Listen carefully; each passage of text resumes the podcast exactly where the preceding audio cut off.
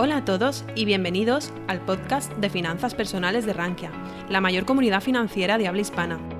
En este podcast escucharás las mejores charlas, conferencias y webinars impartidos en nuestra comunidad.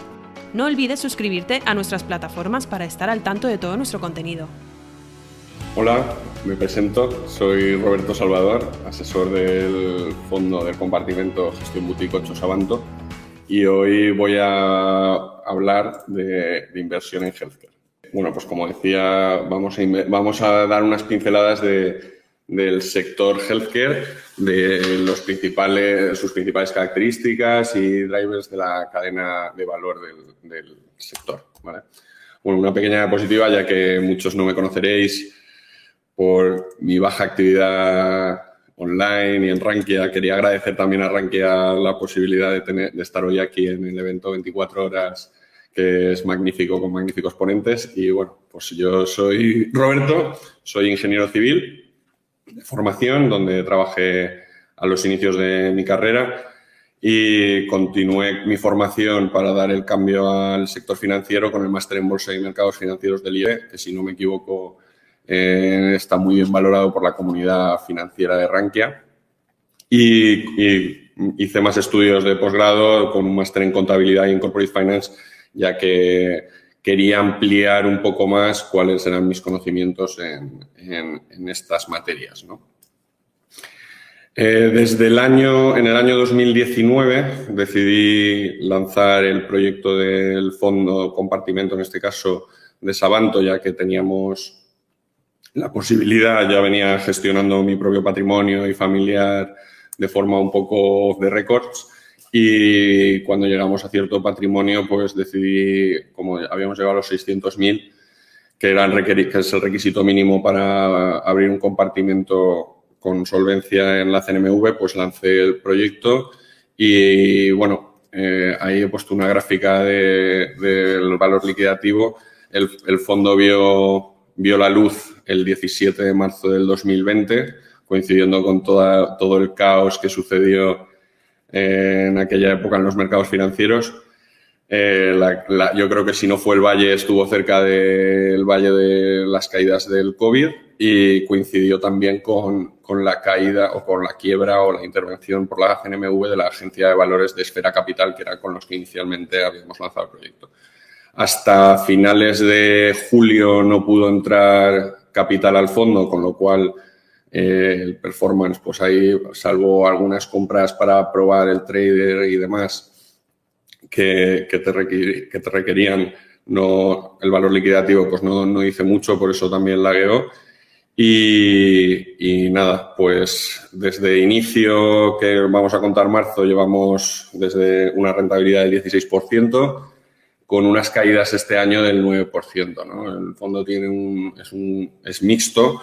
Lo que pasa es que sí que es verdad que actualmente por el tamaño del fondo, que estamos cerca del 1,3 millones ahora después de las caídas bajo gestión, pues la, inversión en renta fija se me hace bastante complicada, pero aparte que en su momento no había, no, no, encontré oportunidades decentes en la renta fija, ahora sí que empiezan a haber cosas más interesantes y a medida que vayamos creciendo en patrimonio es posible que haya una parte del, del fondo a, renta fija ¿no? y, con una vocación de largo plazo, una baja rotación y buscando siempre tener una cartera equilibrada donde no tengamos una sobreexposición, a pesar, a pesar de que, bueno, aquí vemos un poco la, la sectorización del fondo por sus pesos, donde hay una, una clara sobreexposición actualmente al sector salud, del que vengo a hablar, pues también debido a las condiciones de mercado, ya que en este, en este año ha sido el que de los que mejor lo han hecho. Y, bueno, muy contento con el performance del fondo, ya que como veis, pues hay un peso importante en, tecnología y en consumo cíclico que, que ha lastrado. También tengo algo más de un 15% en China, que también ha sido, ha sido un ralentizador de la rentabilidad. Pero bueno, hoy que venimos a hablar de healthcare, pues quería poner un poco en contexto qué es lo que, lo que estábamos, o sea, qué es, cómo funciona el healthcare, ¿no? Actúa como, como sector defensivo que, que, veremos más adelante y, y, explicaremos. Bueno, vamos a entrar ya un poquito en materia de sectorización. como no, aquí nos podrán estar escuchando gente que sepa mucho y gente que sepa poco, pues he puesto aquí una pequeña tabla con los principales sectores eh, ordenados por capitalización bursátil. Eh, pues vemos como el healthcare, a pesar de estar muy poco seguido por la comunidad y, inversora de, habla hispana e incluso estadounidense, que es quizá el mercado más potente, es un sector con una capitalización bursátil tremenda. Es, tiene un peso en la economía muy importante y yo creo que una cartera equilibrada, diversificada y moderada tiene que, tiene que tener un peso, eh, digámoslo, importante en, el sector sanitario. Vamos, a, vamos, a, vamos a dar unas pinceladas y, bueno, voy a ver, voy a empezar hablando de los subsectores. ¿no? Porque, claro, cuando hablamos de healthcare, muchas veces, y, al igual que cuando hablamos de la sectorización, es, algo artificial, ¿no? Es una, es una herramienta que, se ha generado pues, para intentar clasificar de alguna forma diferentes tipos de compañías dentro de, un, dentro de una misma comunidad y a la vez, a su vez, el healthcare, bueno, pues tiene diferentes, diferentes empresas o diferentes tipos de compañías que, es interesante conocer. Casi todos lo, cuando hablamos de healthcare nos, nos viene a la cabeza las farmacéuticas o biotecnológicas, que aquí he puesto pues eh, son sectores muy defensivos, regulados, eh, de capital intensivo con alta actividad corporativa, muy difíciles de seguir, como veremos más adelante y profundizaremos un poco más en estas características, ya que mi intención es un poco daros las herramientas o, que seáis capaces de, cuando habléis del healthcare o alguien os hable del healthcare, saber de qué se está hablando y, tener negro sobre blanco cuáles son las principales ideas. Para mí, bueno, farma y biotecnología yo las trato como una misma, un mismo subsector, o sea, son empresas que se valoran y se estudian de forma muy similar. La, la diferenciación es que las farmacéuticas eh, generan eh, medicamentos o drogas en, americano, en estadounidense, eh, de origen químico y las biotecnológicas de origen biológico. Luego tendríamos otro, otro subsector muy importante, que sería equipamiento médico, que aquí englobaría un tipo de compañía pues, que puede ser muy variopinto, desde las utilities del healthcare, por así decirlo, que serían los fabricantes de gasas, fungibles, varios de productos sanitarios que, tienen un valor añadido muy bajo, hasta maquinaria de rayos X, resonancias magnéticas, eh, que, son empresas con un valor añadido muy alto y, con una innovación tremenda. Y luego, luego tendríamos Managed Care y Facilities. Para mí, yo en Managed Care es donde tengo quizá mayor sobreexposición. Eh, aquí englobaríamos Dentro de Managed Care se englobarían todas las aseguradoras privadas, como nosotros entendemos, eh, al menos los españoles, una aseguradora privada, y empresas operadoras de hospitales de gestión privada y financiación pública en Estados Unidos desde la aparición de Obamacare, de la Affordable Care Act en el año 2010. Ha habido un boom tremendo en, en este tipo de compañías mm, con que, veremos un poquito más adelante. Y luego facilities, que se englobaría todo el tipo, todas las compañías pues que serían pues, accesorias al sistema sanitario, por ejemplo, laboratorios de operadores de laboratorios, clínicas dentales, oftalmológicas, los, los, los propietarios de los hospitales y demás. Ahora, viendo aquí una la pequeña foto, vamos a analizar las principales características del sector que podrían ser globales y dar unas ideas de por qué este sector está funcionando, funciona tan bien en entornos de alta volatilidad y por qué, y por qué es así, ¿no? Y, entrar un poco más en detalle. Pues aquí hemos visto que es un sector defensivo, seguramente cuando alguien se os acercaba a hablar de healthcare, siempre dicen es defensivo, está muy regulado, es de capital intensivo, tiene vientos de cola, eh, es muy disruptivo, precios, ¿y qué pasa con los precios y la innovación? ¿no? Pues vamos a intentar poner, poner un poco sobre, en, gráficas y, explicar un poco qué pasa, porque es defensivo. ¿no? Aquí vemos una gráfica que es muy visual, eh, que, donde compara el gasto sanitario eh, contra el Producto Interior Bruto, ¿no? Desde el año 2006. Pues vimos cómo en, en la crisis de la subprime en el año 2007-2008 hubo un decrecimiento, una caída en el Producto Interior Bruto de forma importante durante los años 2008-2009, bueno, quizá más solo 2009, y vimos, y aquí podemos observar cómo el gráfico en gasto sanitario, como el gasto sanitario mm, no, no, llegó a decrecer en ningún momento, ¿no? Siempre, siempre se mantuvo con crecimiento, salvo en el año 2010, que, que no creció, pero actuó de forma defensiva. ¿no? aquí vemos cómo ha ampliado a la, a crisis del COVID en el año 2020, lo cual es mucho más evidente porque es defensivo. Eh, vemos cómo hubo una, ha habido una, hemos vivido muy de cerca la caída en, en, Producto Interior Bruto global y cómo el gasto sanitario pues, no se ha disparado, pero sigue más o menos una tendencia del 2-4% de crecimiento year on year. En esta, en esta tabla me, eh, me, gusta, o sea, me gusta mucho porque se ve, o sea, cuando hablan de sectores defensivos o de empresas defensivas, eh, no todo vale, ¿no? Entonces, al final, pues vemos un poco eh, con datos cuál es la, la realidad del de, sector, ¿no? Pues vemos aquí como en diferentes crisis se han comportado los principales sectores defensivos como healthcare, utilities, consumo defensivo. Vemos la, aquí en el azul clarito, vemos la, el, la, el performance global de los mercados eh, durante las diferentes crisis. En azul un poco más oscuro está Consumer Staples, en, en amarillo Healthcare y en marrón las Utilities. Pues vemos en la crisis de los mercados emergentes previa a los .com a finales de los 90, pues como el mercado cayó, es verdad que fue una crisis o sea, hablan de bear markets, ¿no? O sea, hablan de mercados bajistas. Es verdad que fue un mercado bajista de corta duración, donde los mercados cayeron un 22%, mientras que el healthcare se mantuvo en positivo un 6,9%. Ahí las utilities funcionaron especialmente bien, con una revalorización del 25%.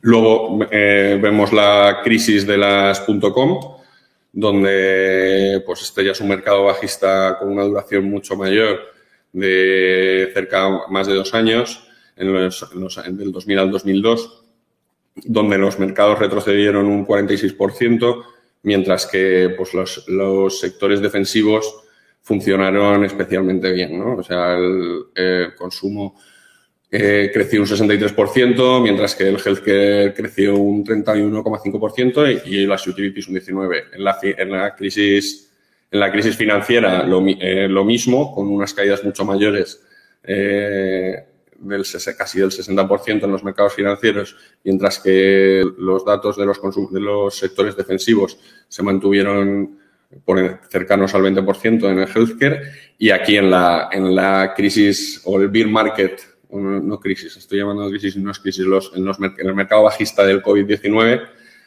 que duró apenas un mes, ¿no? O sea, aquí esto, lo, esto es fuente de Standard Poor's y, y, lo valoran esta última, este último bear market desde el 12 de marzo, del 12 de febrero al 23 de marzo. Pues, pues vemos cómo el healthcare se, se mantuvo bastante bien en, durante el sector en global durante, durante estas caídas. Con lo cual, yo creo que es más que evidente que, que, el sector es un sector defensivo, ¿no? O sea, sobre todo por, por sus orígenes, de, por lo que ello conlleva, ¿no? Es un sector donde el ahorro de costes es muy complicado, donde tú no decides cuando te haces un esguince o cuando tienes un resfriado y tienes que acudir al médico a consumir fármacos o no lo haces por, por placer, ¿no? Entonces, eh, es bastante inherente al ciclo. Eh, es un sector muy regulado. Eh, eso puede echar para atrás a muchos inversores.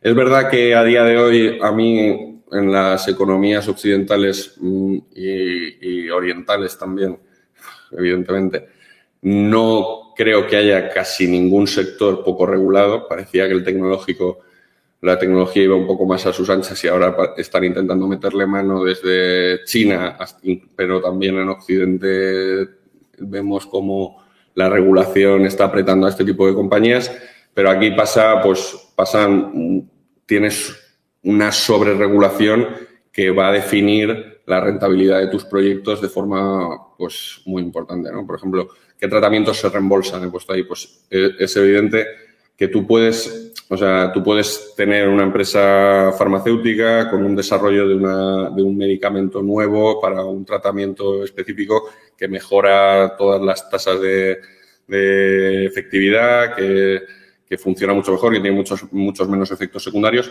pero si luego llega el gobierno de turno y considera que ese tratamiento no es lo suficientemente bueno como para, para meterlo dentro de los, de los productos reembolsables, pues no vas a tener esa, no, no vas a tener esa, esa, ventaja competitiva a pesar de, o, no vas a ser capaz de obtener todas las ventas necesarias. ¿no? Entonces, eso parece que es una, es una pata en la que se fija poca gente, pero son productos que, que, tenemos que tener, son situaciones que tenemos que tener muy en cuenta.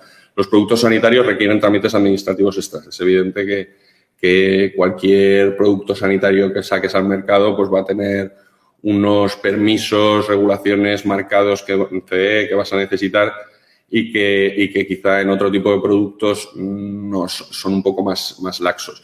Y aquí he puesto, por ejemplo, una cosa que ahora estamos desde hace dos años, parece que todo el mundo conoce, que es los procesos de aprobación de tanto la FDA como la Agencia Europea del Medicamento, la EMA. Eh, estos son el número de aprobaciones de, nuevos medicamentos por parte de la FDA en los últimos 10 años, bueno, desde el 2010 al 2020, con una clara tendencia alcista. Parece que es, es un sector, o sea, es un proceso muy lento, muy complicado de media. Eh, una aprobación, la aprobación de un medicamento nuevo puede estar en torno a los 10-12 años. Es verdad que fijaros que el COVID, que era una, una situación en la cual todo el mundo trataba de apretar, acelerar plazos al máximo, desde, los momentos, desde el momento en el cual eh, las vacunas se pusieron a funcionar o ya o, estaban fabricadas hasta que tenemos la aprobación y se han empezado a distribuir, a, a producir y a distribuir, eh, han pasado seis meses y eso que es un, pues, era un tema bastante importante para, para el funcionamiento global, ¿no?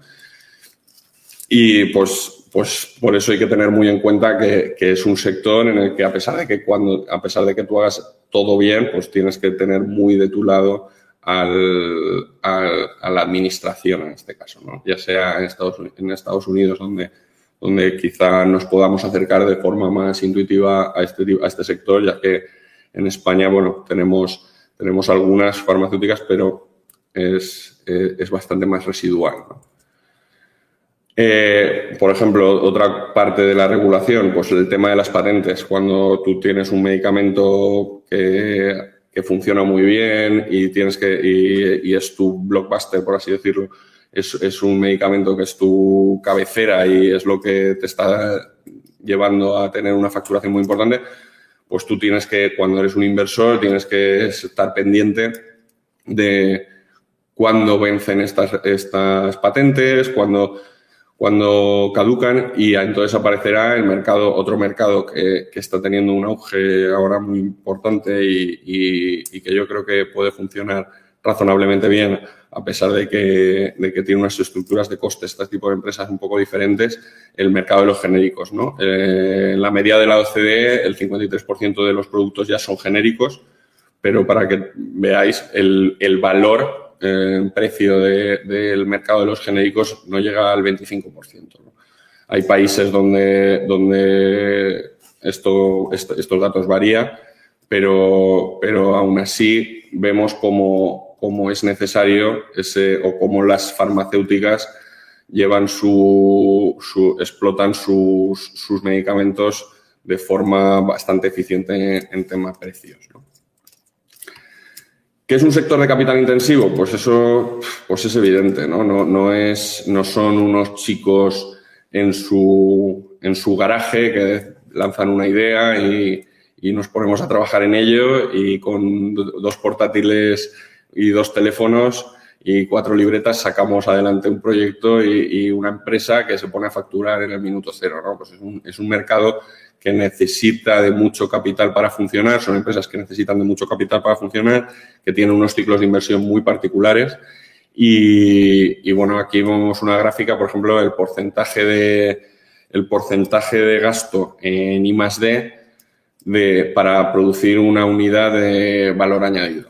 Eh, vemos pues como el gasto en I D en las farmacéuticas en la media de la OCDE es un, un 11,6%, lo cual este dato es la media de OCDE no tiene mucho sentido. Podemos ver cómo Japón y Estados Unidos tienen unos gastos en, en I D muchísimo más, más importantes en términos de producción de valor añadido, pues cercanos a entre el 30 y el 40%. ¿no?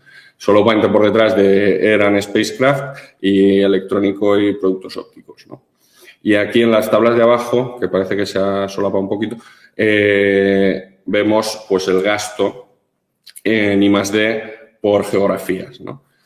Aquí vemos como es evidente que en Estados, Estados Unidos es el principal actor de este mercado eh, donde hay un gasto de, casi 65 billones en, inversión y desarrollo, de los cuales en azul oscuro se ve el, gasto total y en azul clarito es un poco el, gasto directo de los gobiernos, ¿no? o sea, el, apoyo de los gobiernos. Donde a la izquierda lo vemos en términos nominales en, en dólares, en billones de dólares, y, a la, y la tabla de la derecha eh, está en, porcentualmente sobre el Producto Interior Bruto. Ahí llama, una, llama un poco la atención el, gasto de, Japón, ¿no? donde hay una industria que también es nada desdeñable, que tiene un peso del 0,25% eh, sobre su Producto Interior Bruto para que nos hagamos, bueno, vemos como Estados Unidos es un 0,35 sobre su Producto Interior Bruto y es casi todo inversión privada. Eh, es, a tener en cuenta, pero bueno, vemos cómo se dedican bastantes billones de, dólares a, este hecho y hay una tendencia a que cada vez los gobiernos, no sé si por suerte o por desgracia, eh, inviertan mucho más en, este tipo de desarrollos. Es un sector que tiene vientos de cola. vale, esto lo, hemos escuchado todos y el envejecimiento de la población, pues evidentemente va a requerir, va a hacer que, la población en general requiera de mucha más ayuda. Pero vamos a ver cómo son las gráficas. En la, en la gráfica de arriba hay es una estimación de, o sea, es la esperanza de vida por país a, a los 65 años. ¿no? La, media, la media de esperanza de vida a los 65 años de la OCDE eh, en el año 1970 podía ser 15 eh, años más, 70 años, y ha crecido, hemos crecido de media en la OCDE 4,7 años de, esperanza de vida. Hay un envejecimiento cada vez más claro de la población. Y esto, bueno, pues es algo que nosotros vemos día a día, que está fenomenal, pero ¿Es un viento de cola para el sector? Pues evidentemente, ¿no? O sea, el envejecimiento de la población lo que hace este, este, este, ya no envejecimiento de la población, también el aumento de la esperanza de vida viene no solo de la mejora del sector sanitario, sino también, por ejemplo, de la reducción de la mortalidad infantil, que se ha reducido de forma muy potente, y la supervivencia a ciertas enfermedades que antes no lo eran, no, no eran, no éramos capaces de sobrevivir con los medios que teníamos y ahora sí. Ese, ese, eh, ciudadano o esa, la población en general va a requerir de mayor atención médica a, cada vez más, ¿no? Es un poco, es una referencia circular que la que, la que nos encontramos aquí, ¿no? A mayor, mayor edad eh, sobrevives a una enfermedad y muchas veces, pues cada vez tenemos más, más enfermedades, alergias, eh, la la raza, la raza ¿no? La, población mundial, independientemente de la raza, es cada vez más débil, ¿no? Porque tenemos, tenemos unas herramientas que nos han permitido a muchos de nosotros, yo me incluyo entre ellos, pues eh, estar aquí hoy, que igual hace 100 años seguramente con, con nuestros sistemas inmunológicos y nuestras situaciones personales y enfermedades que hayamos podido pasar, pues igual no estaríamos, nuestra calidad de vida no podría ser no, no, no tendríamos. Y aquí se ve en datos, pues eso está muy bien decirlo, pero vamos a ver datos que a mí me parece un dato muy, muy, muy peculiar, que es eh, la tabla de abajo que te informa o te da el dato, eh, esto es de un informe de la OCDE, de la prevalencia de, problemas de demencia en, en, la población mayor de 65 años.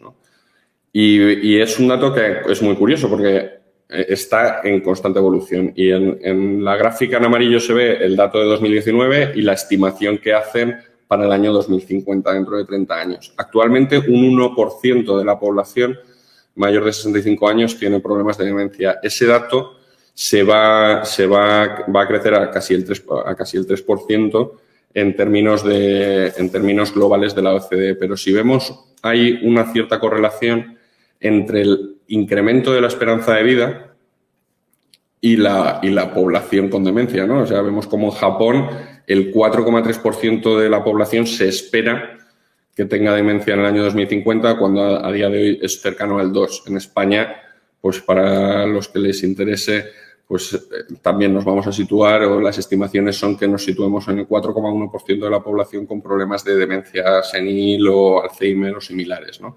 En cambio, en los países, lo que es evidente, en los países en los que la esperanza de vida no ha crecido tanto, pues eh, ese, ese, o, que, o que no van a llegar tanto, pues los que llegan seguramente sean más fuertes o tengan una genética mejor y, y eso no, y, la prevalencia de esta enfermedad, de este tipo de enfermedades, pues será menos. ¿Esto que nos lleva a nosotros como inversores? Pues a entender que va a haber un mayor gasto en, en, términos sanitarios. Aquí vemos ya un poco, esto es el gasto en, en dólares por país de, en términos sanitarios en global hay una tendencia clarísimamente al alza, como creo que veremos en alguna gráfica más adelante. El principal, el, principal gastador, el, que más gasta en, sanidad es por habitante, es Estados Unidos, con más de 10.000 dólares por habitante, de los cuales, para que nos hagamos una idea ya de los subsectores, de los cuales eh, algo más del 13% aproximadamente eh, es en productos farmacéuticos. ¿no? Eh, es una parte muy importante del sector, pero no es la única. ¿ves? Como volvemos un poco a, romper ciertos mitos y ciertas, ideas que teníamos preconcebidas del sector healthcare, donde pues oye, son farmacéuticas y biotecnológicas, nos vamos a Pfizer y poco más y eso es el sector. Hay, muchas más empresas, hay mucho más gasto, hay, otro tipo de tendencias que, también tenemos que tener en cuenta, a pesar de que son mucho menos sonadas, ¿no? Quizá por el peso que tienen los directivos, las compañías y, los medios de comunicación, el, valor que le dan a, ciertos errores de, estas compañías, Aquí vemos pues el gasto, la estimación de crecimiento en gasto público por Producto Interior Bruto, porque claro, en términos nominales igual no nos dice mucho, 10.000 dólares. En, términos de Producto Interior Bruto, ¿cuál es el gasto? Pues mira, en, la media de la OCDE se estima que el gasto para el año 2030 se sitúe en, el 10,2%.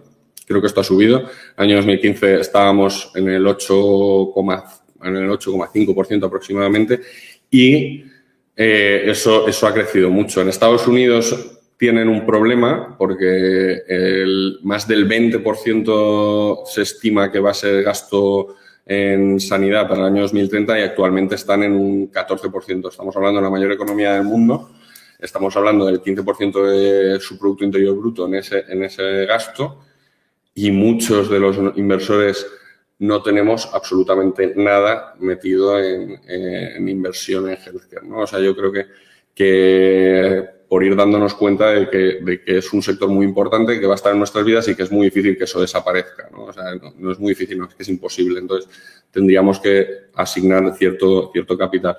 Ya por ver otro, otro, otra gráfica de cómo se gasta o de dónde, o ese porcentaje de gasto, dónde está, hemos dicho que aproximadamente del gasto total en sanidad, el 10% es en productos, en productos, en productos farmacéuticos y biotecnológicos y el 0,6% de este, esta gráfica que vemos sobre el Producto Interior Bruto sería inversión en, en activos, ¿no? O sea, eh, Intellectual Property Product, que sería software y productos relacionados para la gestión del hospital, eh, equipamiento médico y maquinaria, que es el, el, azulito un poco más claro, y, el, y, la construcción de nuevos hospitales, lo que sería ladrillos, hormigón y puertas. ¿no?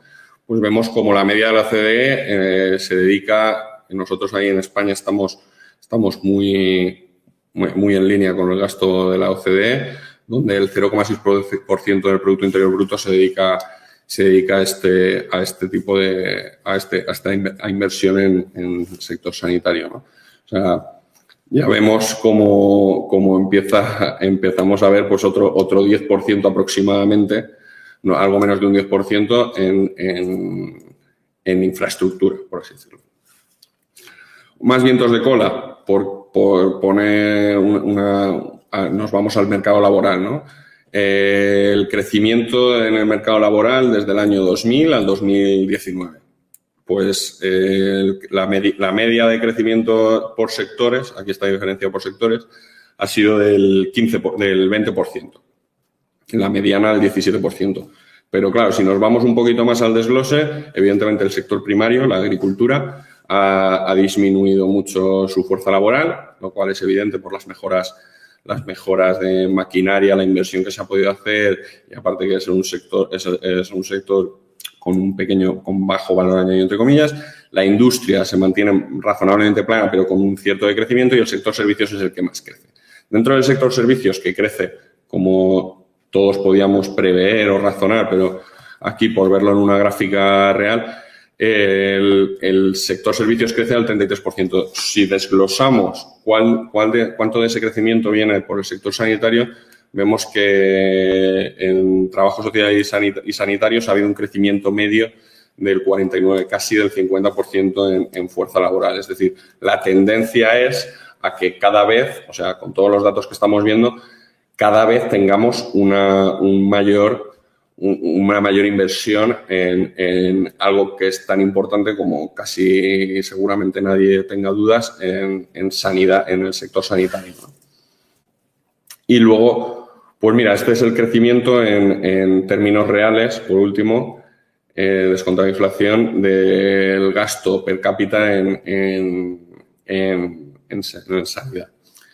La media de la OCDE en los, en, del 2015 al 2019 fue un 2,7% y ahora en el último año, del 2019 al 2020, ha habido un crecimiento muy importante, lo cual se ve, se ve se ve entendido de forma bastante fácil, ya que la última crisis o, que la, o, o el último problema mundial, que yo creo que si alguien no se ha enterado es el COVID, fue el COVID-19, que lo sabemos todos, pues vemos cómo, cómo ha habido un crecimiento más importante. Ha habido países, hay países que no han reportado este dato, España no lo ha reportado, en España estamos creciendo al 2,2%, igual que Estados Unidos, y Alemania, eh, que Alemania crece un poco más, pero vemos países que sí que lo han reportado, como en Reino Unido, que quizá podría ser un comparable nuestro bastante razonable, donde el crecimiento era relativamente menor y han tenido que hacer un esfuerzo en el último año muy importante, aumentando el gasto per cápita en un 11,5% en, el sector sanitario.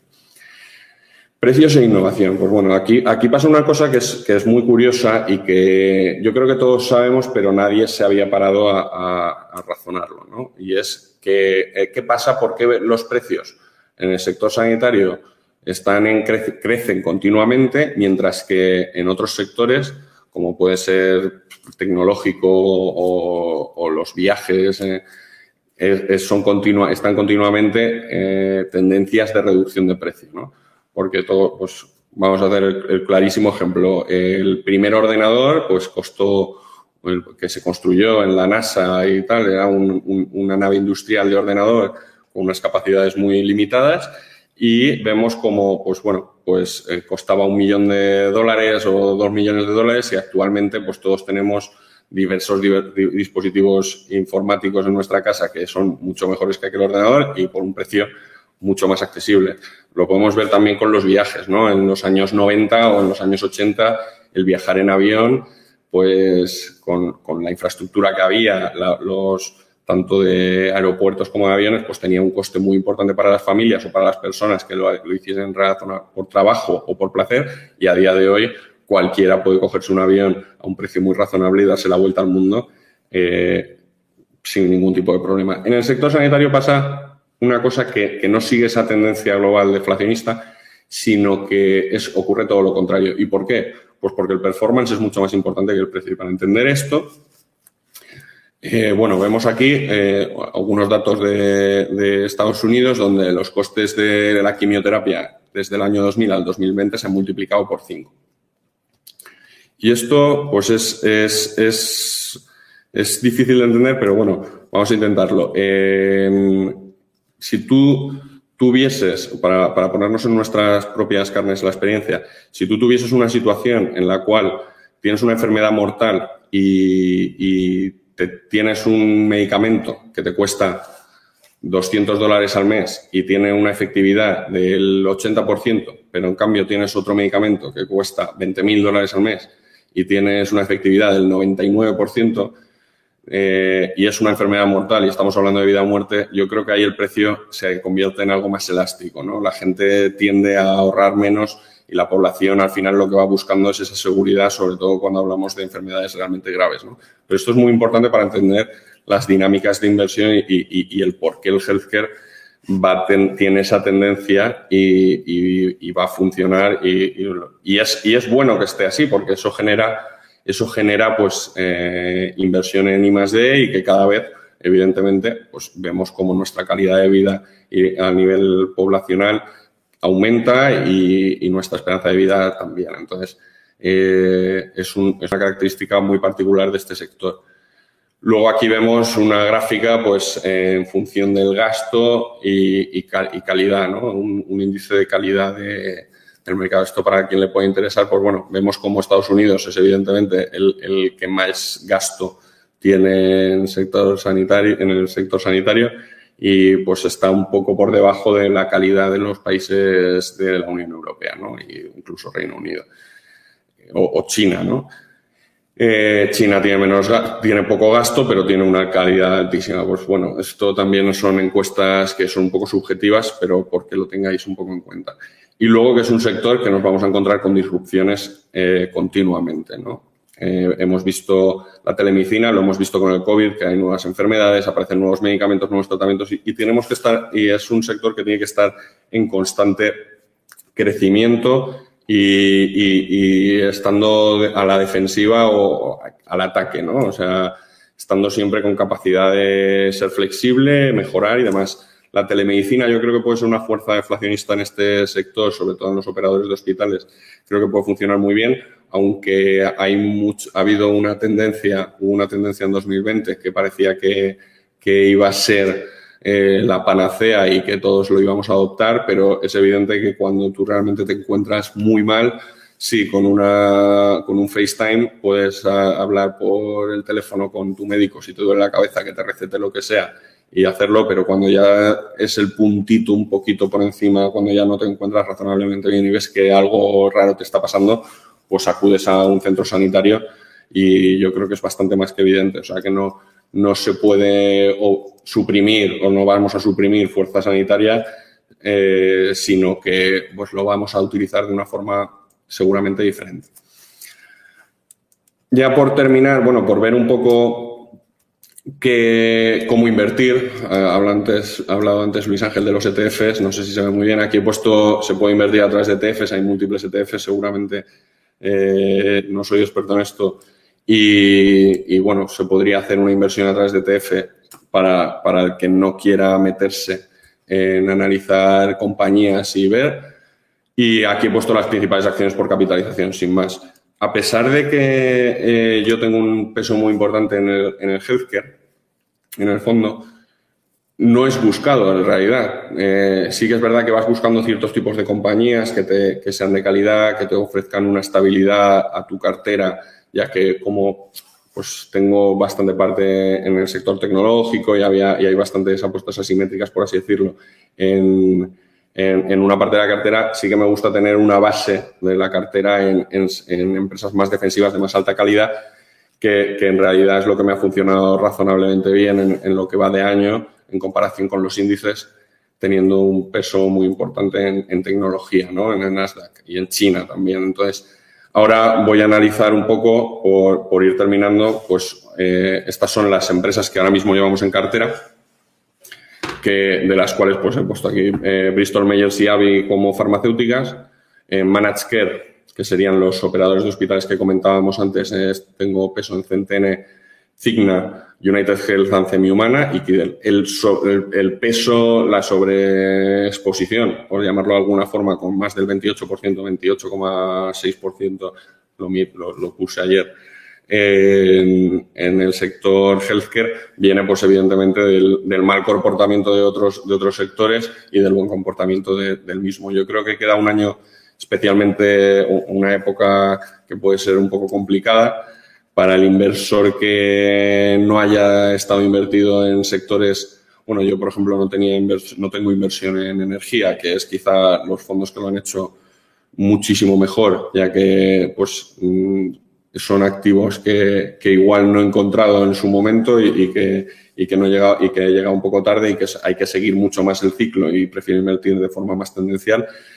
Y, y, bueno, pues a día de hoy creo que puede surgir una oportunidad para el que no quiera invertir en, eh, o, para el que quiera mantener un peso en, en healthcare hay oportunidades que, que, si alguien está muy interesado, alguien encuentra alguna empresa y quiere y que, quiere que le echemos un vistazo, pues, pues se le puede hacer. ¿no? Aquí Bristol Myers y Avi, por, porque entendáis un poco el proceso de inversión, mmm, son situaciones un poco especiales donde los mercados, pues cuando yo invertí, estas llevan desde casi el inicio del fondo, incluso antes en mi cartera, en las carteras personales que yo asesoraba, eh, llevaba, estábamos invertidos desde el 2019, finales 2020 inicios 2020.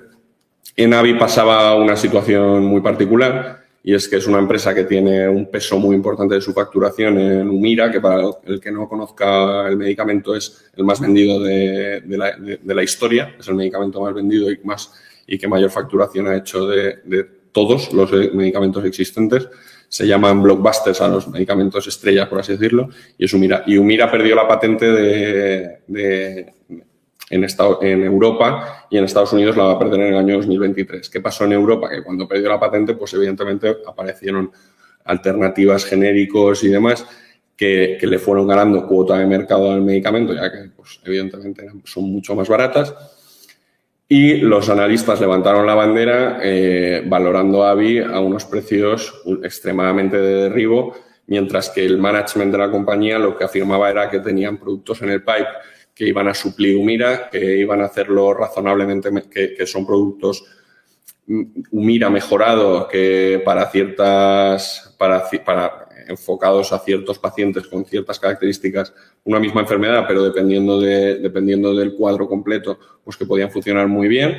Y yo lo puse pues un poco en, en stand-by, eh, siguiendo el sector y, y, no compré en ese momento. A medida que el proceso iba evolucionando y que las, y que las, las alternativas, en este caso Rimbo y Scritchy, iban mm, haciéndolo bien en facturación, hablando con gente del sector, médicos y gente del sector farmacéutico, oye, pues estaban todos relativamente sorprendidos de, lo bien que se estaba funcionando, estaban muy convencidos en los insiders, mientras que los inversores pues veían únicamente la pérdida de la patente de Umira y de hecho si nos vamos al año 2019-2020 podemos ver informes de venta de AVI de forma pues bastante global, ¿no? Y, y yo cuando vi que esa tendencia se estaba realizando, que bueno, evidentemente son empresas con unos pipes de, de desarrollo muy importantes, pues, pues entramos y, la verdad que, llegó a ser una de las principales posiciones. Hace, a principios de año, reduje, se, se llegó a convertir en el top 2 de la cartera o top 3 por su revalorización y, reduje a la mitad su exposición. Ahora mantenemos un 2,4% del fondo en, en AVI. Y Bristol Myers, pues una historia un poco, un poco similar, ¿no? el, el la fusión con Celgene, las pérdidas de patentes, la, pérdida de, de, monopolios en ciertos, en ciertos sectores, pues hacía como que, y una fusión con Celgene que, que fue eh, financiada con muchísima deuda y, parecía que podía ser un poco un tiro en el pie, pues pues a, largo plazo, eh, cuando el sector, cuando la gente, todos los analistas están diciendo que esto no va, que esto no va, y tú empiezas a hablar con gente del sector y empiezas a ver que, oye, que, sí que puede tener, podría tener sentido la, compra de Celgene o comprar eh, todo el tema de Botox, la evolución que ellos estaban diciendo que, que el Botox, que es, que es, un tema estético, pues que tenía unas aplicaciones medicinales muy importantes y que podía ser un desarrollo muy importante, pues eh, empiezas a ver con datos reales que, oye, que sí que, lo que están contando los del management, que están con lo que está contando el consejo y, los directivos, pues tiene sentido y, tiene, y tienen razón, ¿no? Entonces, ahí entramos y ahora mismo pues estamos bajo estudio, pero tiene un 3, tengo un 3,7% en, en, el fondo. Yo, cuando os acerquéis al sector farmacéutico y biotecnológico, eh, la mayor parte de los inversores se acercan eh, buscando empresas pues como monoproducto o gambling. En, no, es que ha habido una aprobación de la fase 1 y está, ha entrado en fase 2, una empresa que capitaliza 200 millones y, tienen y es un producto y lo van a hacer. Yo mi recomendación es, depende del tipo de inversor, yo no creo que, ninguno, salvo más allá de la pata ludópata, por así decirlo, o, el interés que tengamos en, hacer apuestas a, los, a los dardos, pues eh, yo, yo, creo que lo que tenemos que buscar son empresas saneadas con un management capaz de gestionar razonablemente bien los procesos, que tengan empresas, que tengan muchísimas, eh, muchísimos productos en el pipeline para aprobación, que sabes que hay muchos se van a tirar para atrás, pero muchas veces veo, pues como aprobado, entra en fase 1 tal medicamento y lo han aprobado. Igual una fase 1 es un, un estudio con 20 personas y y poco más, ¿no? Y luego hasta que haces eso, yo creo que tendríamos que, tenemos que acercarnos a esto de una forma más financiera y menos científica, ¿no? Salvo que alguno que sea científico y que yo no lo soy, eh, pues que quiera hacer. Por otro lado, voy en, en Managed Care, y no sé cómo voy de tiempo, si Luis, es que como no, si alguien está por aquí que me diga, eh, en Managed Care tengo tengo un, es donde el mayor peso de mi cartera en un subsector, ¿no? Donde la primera posición del fondo es Centen Corporation, Centin, Sintin, en español Centene, eh, con más de un 5% del fondo. Es verdad que lo ha, hecho razonablemente bien. Es una empresa que, nace al calor. No, son todas estas, todas gestionan, excepto Cigna, tienen contratos con, con Obamacare, tanto United Health como Anthem como Humana, luego siempre tienen su pata de, aseguradora. Cigna es una aseguradora más al uso internacionalmente. Y Centen, pues eh, todas nacen al calor de, la reforma de la Affordable Care Act, de, el más conocido como, como Obamacare. Entonces, estos son empresas, para que nos hagamos una idea, en el año 2007 Centene facturaba 1.500 millones, hoy está facturando 115.000, 120.000 millones. Eh, una actividad corporativa que lo hicieron especialmente bien, eh, adquiriendo empresas, y es un mercado que, que, está muy fragmentado ¿no? y que tiene una capacidad de crecimiento muy importante. Hace, estuvo, la cotización estuvo plana durante muchos años, es verdad que había unas expectativas de crecimiento que al final se han cumplido, Ahora mismo yo creo que está en términos relativos de, en, razonablemente barata. Nosotros la tenemos desde el año 2020 eh, y ha funcionado bastante bien. El management, bueno, el, CEO falleció hace un par de meses, era un señor mayor, era, me parece que uno de los CEOs mejor pagados de, del SP500 o del Fortune 500 y a, finales del 2020 o mediados del 2021, perdón, eh, entró un, un, activista, Politan Asset Management, que, que, compró, me parece que un 3-4% del de la compañía y propuso ciertas mejoras, pues reducción de costes, de administración. Entonces están muy, muy, muy enfocados, les ha venido, bueno, no, no está bien decirlo, pero eh, ya propusieron un cambio de CEO, el CEO aceptó, toda una transición razonablemente tranquila, todos todos buscando un poco el, bien común de la compañía.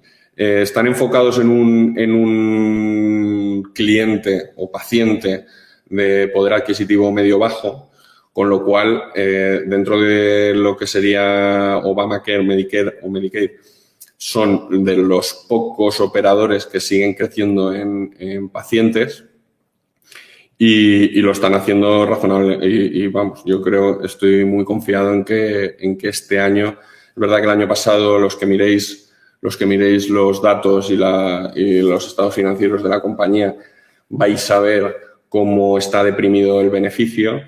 Eh, no sale de la caja, es, viene por unos problemas con, ciertos estados por el PBM, el Pharmacy Benefit Manager, que son quizá es el intermediario entre los operadores de hospital y el paciente, y no, perdón, entre los operadores de hospital, el paciente y, las farmacéuticas, donde hacen compras conjuntas. Ha habido ahí unos, unas demandas de sobrecostes y tal, entonces ellos eh, siendo sus clientes los que hacían las demandas, que eran los gobiernos federales, el gobierno federal y los gobiernos estatales de Estados Unidos, eh, aprovisionaron más de mil millones de dólares para multas, de los cuales, si no me equivoco, han pagado cerca de 180 y el resto no, no parece que, que, vayan a venir muchos más, o está, no está muy caliente el, el tema.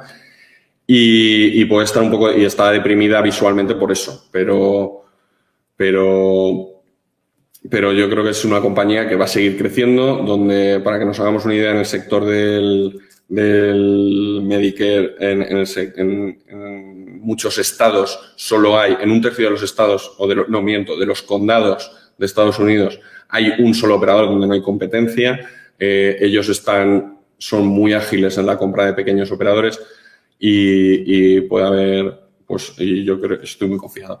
Por otro lado, tenemos United Health y Cigna, que, bueno, por no, por no extenderme en demasía, eh, pues United Health está, bastante, está, está más cara. Lo que pasa es que yo creo que el mercado no está entendiendo bien o no está valorando bien una pata muy importante que es la pata de Optum.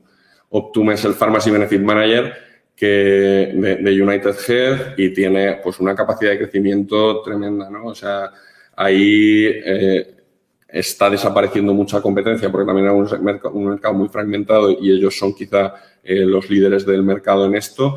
Aparte, todo el tema de Optum Bank, las HSAs, que son cuentas para los que no conozcáis, son cuentas que el es una especie de plan de pensiones que tiene el gobierno americano, que no es plan de pensiones, es un plan de pensiones, es una cuenta donde tú puedes ir metiendo eh, para ahorrarte para, con una fiscalidad cero, sin impuestos, donde puedes ir metiendo cierto patrimonio, o sea, no sé si son 7.000 dólares máximo por familia aproximadamente, pero ese dinero lo puedes invertir y todo ese dinero, cuando tengas gastos eh, médicos, pues puedes sacarlo de esa cuenta a coste cero, ¿no? Entonces, eh, a coste fiscal cero.